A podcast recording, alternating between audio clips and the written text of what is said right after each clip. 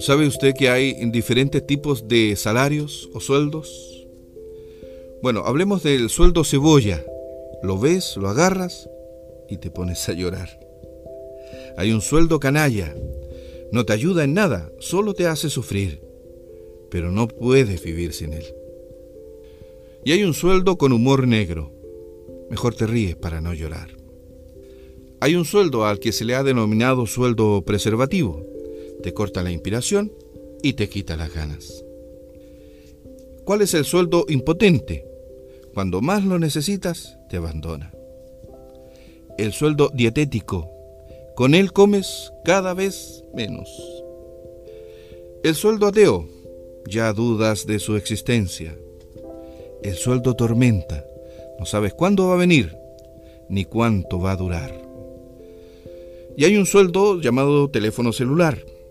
Cada vez viene más chiquito.